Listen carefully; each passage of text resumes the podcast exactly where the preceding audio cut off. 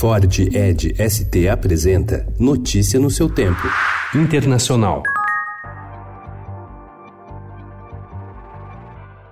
O governo dos Estados Unidos ameaçou ontem aplicar novas sanções econômicas contra a Turquia, que poderiam debilitar a economia do país. As medidas seriam impostas em resposta à ofensiva militar ordenada pelo presidente turco Recep Tayyip Erdogan contra milícias curdas no norte da Síria. Они просто могут разбежаться.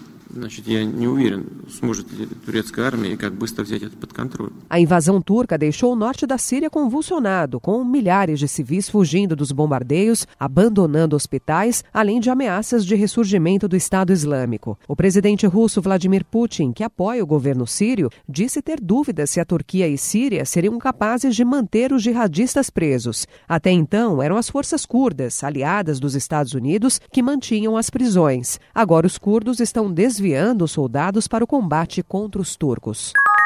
Em depoimento ontem na Câmara dos Deputados dos Estados Unidos, Mary Yovanovitch, ex-embaixadora do país na Ucrânia, disse que sua saída abrupta do cargo em maio foi resultado da pressão que Donald Trump fez sobre o Departamento de Estado. Yovanovitch é peça central na investigação dos democratas no inquérito que deve definir o impeachment do presidente.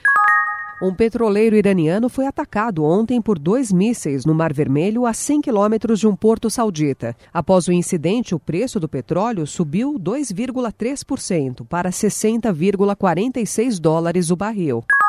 Os Estados Unidos informaram ontem que enviarão tropas de reforço e equipamentos à Arábia Saudita após os ataques de 14 de setembro contra refinarias, pelos quais as autoridades sauditas responsabilizam o Irã. Notícia no seu tempo. É um oferecimento de Ford Edge ST, o SUV que coloca performance na sua rotina até na hora de você se informar.